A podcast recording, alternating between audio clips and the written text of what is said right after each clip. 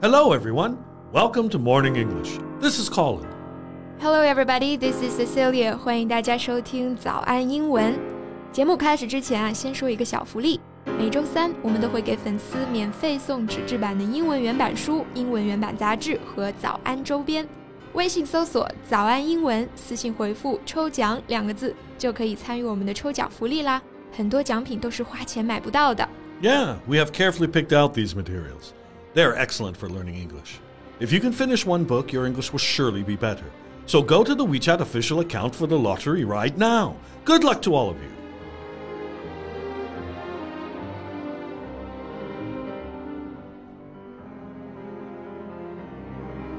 Wow, this music is beautiful. Whose work is it? Rachmaninoff, my favorite musician. 大家现在听到的音乐呢，是来自拉赫玛尼诺夫的第二钢琴协奏曲，which is also my favorite piece. Oh, I didn't know you liked classical music. Yeah, I do like it.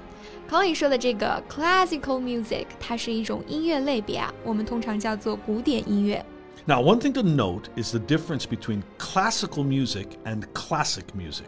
They are two different things. 嗯，大家要注意了，古典音乐呢，就是我们熟知的贝多芬呀、莫扎特呀。 它一定是叫 classical music，而 classic music 呢，就是广义上泛指的这种经典的音乐，类似于我们说的经典老歌啊。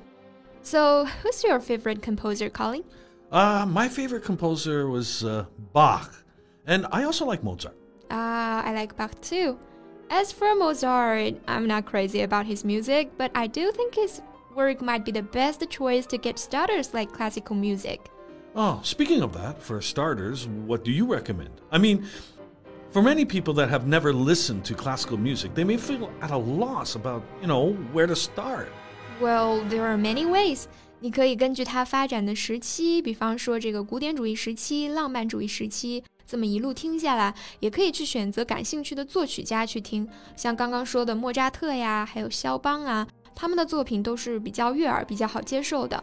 但是我觉得其实不拘泥于这个啊，你可以从生活当中任何一个让你感兴趣的点去切入，开始接触。Yeah, I, I fully agree. From my personal experience, I was watching a movie when the background music really touched me. So I searched for it and found it was a work of Bach. And that's when I started to listen to Bach. 嗯，就是这样的。有的时候呢，是因为一部电影；有的时候可能是因为某个人。我相信很多人都是因为周杰伦的夜曲知道的肖邦吧。 那所以呢，今天我们就来给大家介绍一个音乐家的故事，希望借此呢，也给大家提供一个契机去了解古典音乐。Yeah, maybe this would be the start of your love with classical music. 没错，我们今天的所有内容都整理成了文字版的笔记，欢迎大家到微信搜索“早安英文”，私信回复“加油”两个字来领取我们的文字版笔记。我们这个故事的主人公啊，有人说他是现实版的被嫌弃的松子。有人说她是女版贝多芬，而她真正的名字呢叫做藤子海敏。Fujiko extraordinary story starts with her origins. Her father was a Swedish Russian architect, while her mother was a classical pianist and a piano teacher. Fujiko grew up under the strict supervision of a mother who wanted her to specialize in teaching, even though she was considered to be a child prodigy. 我们常常会评价这些天赋异禀的孩子，说他们是神童。 那这个神童呢，我们在英语里面叫做 child prodigy。Prodigy itself means a young person who has a, a great natural ability for something such as music, uh, mathematics, or sports. Prodigy 这个单词呢，本身就表示有极大的音乐、数学、运动天赋的奇才，加上 child 就可以指我们说的这种音乐神童啊、数学神童了。Fujiko faced different challenges over the course of her life her parents' separation and divorce, her, the pressure of being a Eurasian child in Japan during turbulent times, poverty during her student years in Berlin. 嗯，藤子海敏的一生可以说是非常的坎坷啊。出生没几年呢，就碰上了二战，动乱的年代里，父母离异，跟随严厉苛刻的母亲生活在日本，还要因为混血儿的身份受别人欺负，领配粮食的时候被大人骗，上学的时候被同学排挤。 他没有地方诉说，只能和钢琴对话。But soon, this only consolation turned into the greatest challenge for her. Just when she was launching her career and was about to perform with Leonard Bernstein in Vienna, she contracted a really high fever and ended up losing much of her hearing. much of which is lost still today. Yeah. Thanks to the doctor's intervention, some of it was restored, but never completely. 对于一个职业生涯刚刚开始起步的钢琴家来说， 还有什么比失去听力更可怕的呢？当时的藤子海敏已经为了和伯恩斯坦同台苦练一年了，以为终于可以开展自己的事业了。How did you put it just now? She was launching her career. 没错，这个 launch one's career 或者说 launch a career 就表示开创、开展一番事业。Yeah, you can also say she was a budding pianist. 哎，这个表达也非常好。Bud 做动词，它表示发芽、萌芽。 Budding 正在萌芽的，用来形容人呢，就是指这个人刚刚开始发展，开始崭露头角。Yeah, for example, a budding writer or a budding artist. Or you can also use it with things like a, a budding romance. 啊，a budding romance 就是一段正在萌芽的恋爱关系。I see a budding romance in our office. Wait, what? Who? 看你激动的啊，我就举个例子。我们还是来说这个藤子海敏啊。 Despite all the hardships, she never gave up her dream to be a concert pianist. 在一九九九年呢，她被一位纪录片导演发掘，并且拍成了纪录片，引起了热烈的反响。NHK 还为她制作了一张个人专辑，那这张专辑还获得了日本第十四届金唱片奖，销量突破了两百万张。And now, in her 80s, she lives a glamorous globe-trotting and touring life collecting real estate at places that means something to her, as well as books, different artwork, and pianos she has restored. 嗯，可能是命运的转折来得太晚了。藤子海敏真的是抓紧每一刻奔波于世界各地，每年完成六十多场演出。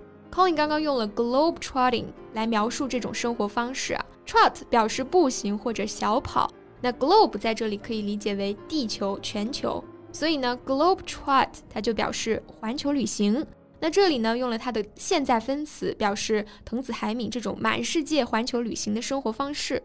Despite having her friends all over the world, she feels loneliness quite often and is quite frank about it. 嗯，她也努力在给自己弥补哈，但是有些缺失的情感碎片呢，是很难找回来的。但是好在她积攒了大半辈子的音乐梦想，总算是完成了。所以真的很难想象，如果没有音乐的话，他的一生又是怎样一番景象呢？Yeah, music uh, is like her salvation. When asked where she would like to be in 10 years' time, she said she planned to be retired by then, surrounded by her cats and dogs under a big tree, and peacefully listening to music such as uh, Debussy's La Mer and praying to God. 嗯，salvation 它表示我们说的救赎、救星、解救物。那对于藤子海敏来说呢， 音乐就是他的救赎，在他最憧憬的未来图景当中呢，音乐也是不可以缺席的一部分。So Cecilia, why do you think that classical music is not as popular as other forms of music nowadays? 嗯，我觉得还是因为古典音乐跟其他的音乐类别有点不一样。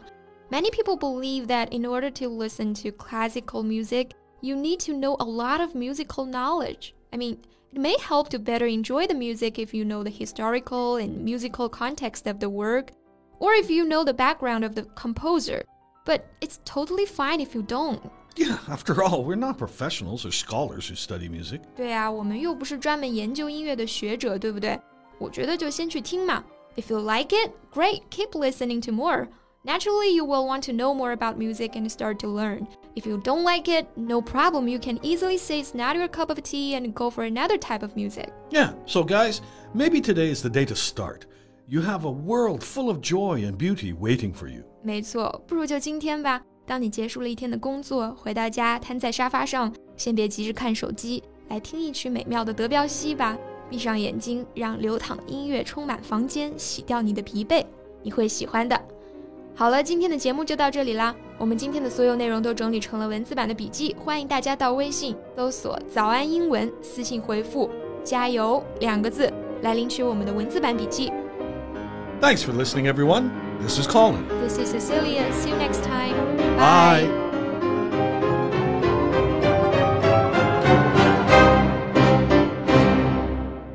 This podcast is from Morning English. 学口语就来 早安英文。